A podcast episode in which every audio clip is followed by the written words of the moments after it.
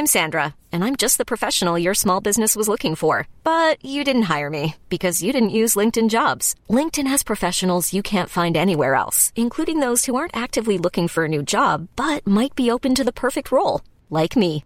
In a given month, over 70% of LinkedIn users don't visit other leading job sites. So if you're not looking on LinkedIn, you'll miss out on great candidates like Sandra. Start hiring professionals like a professional. Post your free job on linkedin.com/achieve today. Como pregar o evangelho, segunda parte. Comentário de Mari Persona. Existe na história do cristianismo uma intolerância muito grande. E isso é importante nós entendemos porque é histórico, né? É histórico.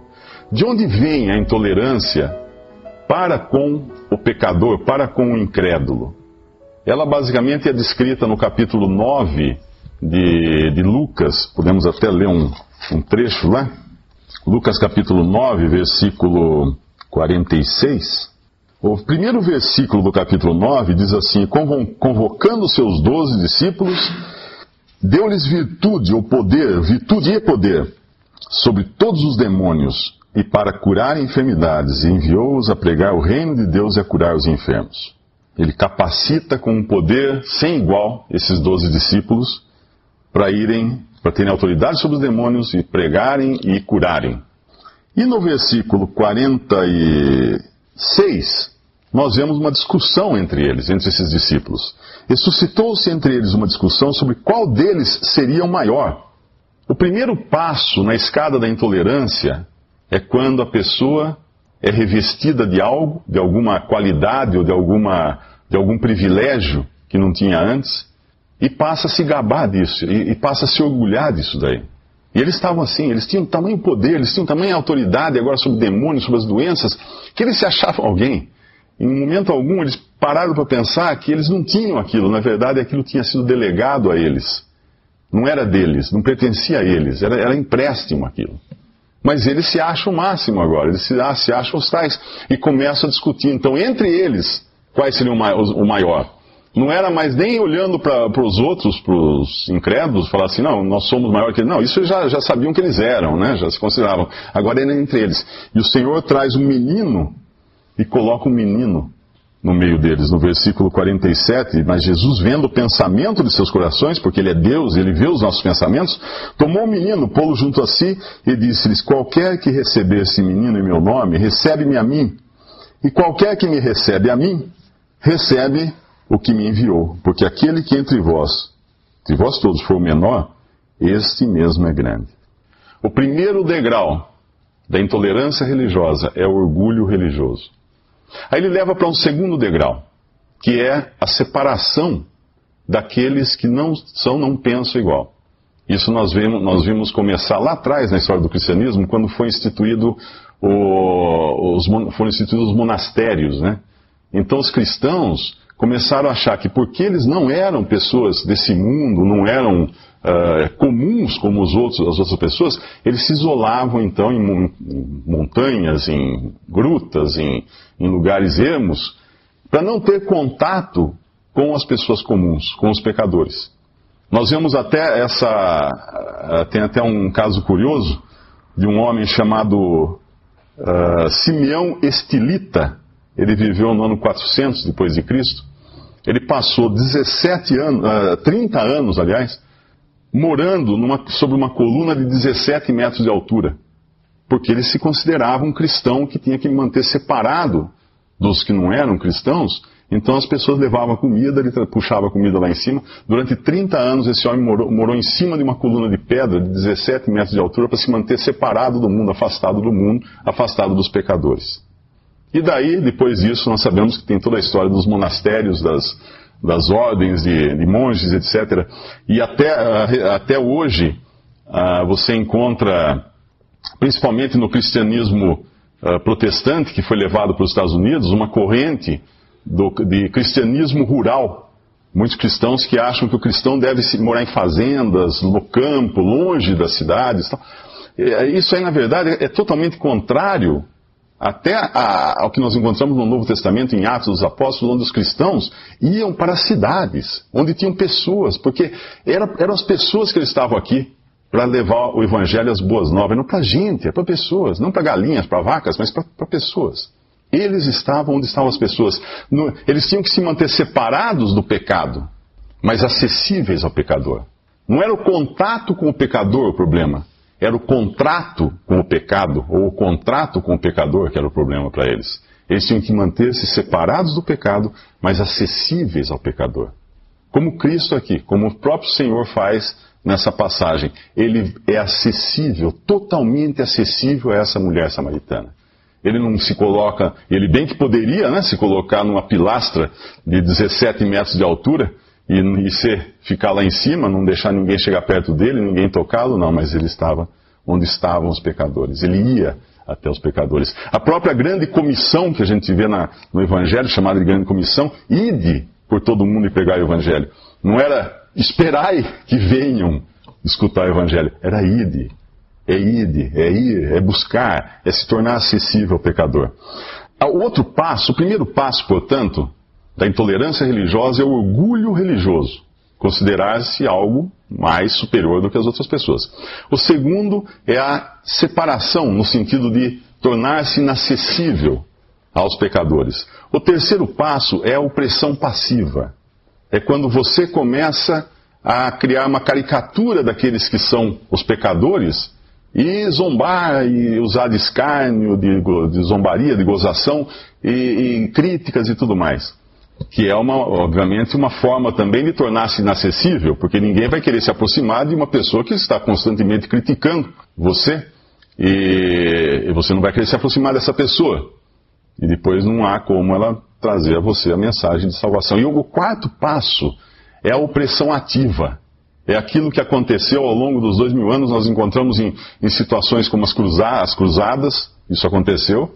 Mataram muitos uh, em nome de Cristo. Aconteceu durante a Inquisição. Acontece hoje, durante a, nos Estados Unidos, é muito comum isso. Uh, existe um, um grupo de cristãos que acredita que tem que interferir na política e conseguir matar pessoas que, condenar pessoas que não estão praticando as coisas segundo a Bíblia e tudo mais. Essa é já a opressão ativa. E aí não há, não há por que se espantar de muitos odiarem os cristãos nesse mundo. Muitos, porque realmente há cristãos que acreditam que uh, precisam primeiro estabelecer o reino de Deus na terra para depois Cristo voltar e, e, ficar tudo bem. Então o que eles fazem? Não, então vale mesmo invadir o Iraque, vale mesmo invadir outros países e soltar bomba, porque nós temos que dominar o mundo. Isso vem desde o romanismo, né, da, do, do catolicismo, dominar o mundo até pelas armas, se preciso for, para então preparar esse mundo para que Cristo venha reinar. Agora, quem vai querer um cristianismo assim? E o que nós encontramos aqui é o próprio Senhor, a pessoa de Cristo, sentado ao lado de uma mulher, não só uma mulher incrédula ou pecadora ou pagã, uma samaritana que era alguém que professava uma fé que deturpava completamente o judaísmo. Ele não evita essa mulher, ele não zomba, ele não zomba da sua vida devassa, porque ela era uma mulher devassa, ela teve cinco homens, e o homem com quem ela vivia agora não era, não era, não era marido dela, ele não zomba dela. Ele não ameaça essa mulher com fogo e enxofre. Ele ameaçava com fogo e enxofre. Se nós vemos os evangelhos, os quatro evangelhos, nós vamos vê-lo ameaçando várias vezes pessoas com fogo e enxofre. Quem ele ameaçava? Religiosos. Os fariseus, os religiosos judeus. Jamais ele se dirigia dessa maneira para um pecador contrito, se fosse um ladrão, uma prostituta ou qualquer tipo de pessoa. Os religiosos, sim. Com os religiosos ele era duro. Quando ele, ele vê os mercadores no templo usando Deus, o nome de Deus, o lugar que era devido à adoração a Deus, como mercado, aí ele, ele pega o chicote, porque essa, isso realmente indignava o Senhor. Mas um pecador, à beira de um poço, ao meio-dia, por que meio-dia? Por que será que esses detalhes são importantes na, na, na, no texto sagrado? Por que falar que era meio-dia, a sexta hora, né? Porque as mulheres iam ao poço buscar água logo cedo de manhã na hora mais fresca do dia. E a meio-dia provavelmente era um lugar vazio, porque meio-dia era a hora mais quente do dia. Nós estamos falando aqui do, do Oriente Médio. E essa mulher, talvez envergonhada até pela situação dela, ela era uma, uma marginal na sociedade. Ela era marginal na sociedade, pela vida devassa que levava. Ela provavelmente não queria se encontrar com ninguém ali. E ela vai se encontrar com uma pessoa. E é a única pessoa com quem é importante a gente ter um encontro. O único encontro importante na, nesse, nessa vida é encontrar-se com Jesus. E quando ele a vê, ele vai falar de água. Ele vai primeiro criar, isso se fala muito hoje de empatia, né? Colocar-se no lugar da outra pessoa. Ele faz exatamente isso. Ele coloca-se no lugar dela e fala: Dá-me de beber, no versículo 7. A mulher se espanta, porque ele é judeu. E está falando com ela, mas como que, sendo tu judeu, me pedes de beber? Os discípulos não estavam ali. Se os discípulos estivessem ali, a reação teria sido talvez diferente por parte deles, porque lá em Lucas 9 mesmo, quando eles entraram numa aldeia de samaritanos, os samaritanos eh, não quiseram recebê-los, eles perguntaram ao Senhor Jesus: O Senhor quer que a gente faça descer fogo do céu e queime todo mundo aqui? Talvez essa mulher pudesse ser queimada junto com eles. Eles e o Senhor fala para eles: Vocês não sabem de que espírito vocês são. O filho do homem não veio ao mundo para matar, para destruir, mas veio para salvar. Eles não sabiam, eles estavam embriagados com aquele poder todo, mas aqui nós vemos o Senhor humildemente se dirigir a essa mulher pedindo água. Ela, ela não sabe com quem ela está falando. Jesus respondeu e disse-lhe: Se tu conheceras o dom de Deus, a dádiva de Deus, quem é, que, qual é a dádiva de Deus? Ele era a dádiva de Deus.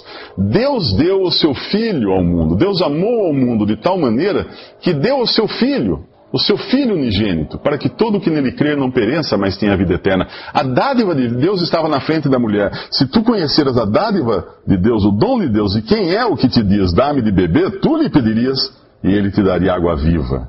Essa mulher ainda não caiu a ficha dela ela continua pensando em água natural. Tanto é que em seguida ela diz: Senhor, tu não tens com que atirar, e o poço é fundo, onde pois tem água viva? Ela veio com um cântaro, o poço é fundo, ele não tem ferramentas para tirar, ele não tem um cântaro, não tem um balde, não tem uma corda, como ele vai tirar? Existe no mundo hoje uma corrente muito forte chamada autoajuda. E a maioria das religiões nada mais são do que formas de autoajuda. As pessoas se ajudarem a si mesmas para serem salvas. E essa mulher, ela está pensando nessa direção. Por quê? Ela está pensando na forma de conseguir essa água, nas ferramentas e técnicas necessárias para essa água, na, no cântaro que vai precisar para tirar essa água, para guardar essa água. Ela está pensando em coisas do homem, do ser humano, na capacidade física do homem de alcançar essa água. Mas não é disso que o Senhor está falando para ela. Não é disso. Ele vai chamar a atenção para ela, a atenção dela, para um negócio chamado graça. Graça. Que o que Deus estava preparando para ela era que ela fosse salva por graça somente. Essa água viva se, se transformaria, se transformaria numa fonte, jorrando para a vida eterna. Ele vai, ele vai despertar a consciência aqui dela de várias formas. Primeiro, ele vai despertar a consciência dela para a necessidade que ela tem necessidade que ela tem, uma necessidade que ela não tinha detectado antes. Ele vai falar que aquela água natural não satisfaz, ela é efêmera, ela satisfaz só um pouquinho e depois ela perde o efeito. Mas tem uma água que vai satisfazer ela para sempre, eternamente. Ele vai despertar a necessidade, ele vai despertar a consciência dela da incapacidade dela conseguir essa água para a vida eterna. Ela vai ter que saber que ela precisa, ela vai ter que saber que ela é incapaz de conseguir, e ela vai ter que saber que ela tem algo que, vai, que atrapalha muito no processo, que é o pecado. Essas três coisas ele vai chamar a atenção dela. E em toda a pregação do Evangelho, eu disse aqui que é também como pregar o Evangelho, é necessário que a pessoa saiba, da sua, reconheça a sua necessidade, reconheça a sua incapacidade e reconheça o seu pecado, que faz separação entre o homem e Deus. Aí então ela vai reconhecer que Deus proveu algo em graça para salvá-la.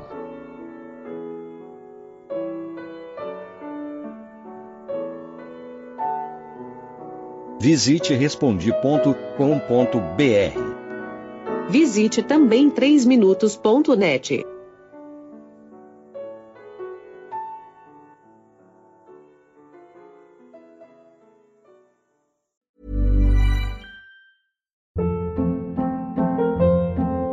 Hold up. What was that? Boring. No flavor. That was as bad as those leftovers you ate all week. Kiki Palmer here, and it's time to say hello to something fresh and guilt-free. Hello Fresh. Jazz up dinner with pecan-crusted chicken or garlic butter shrimp scampi. Now that's music to my mouth. Hello Fresh. Let's get this dinner party started. Discover all the delicious possibilities at hellofresh.com.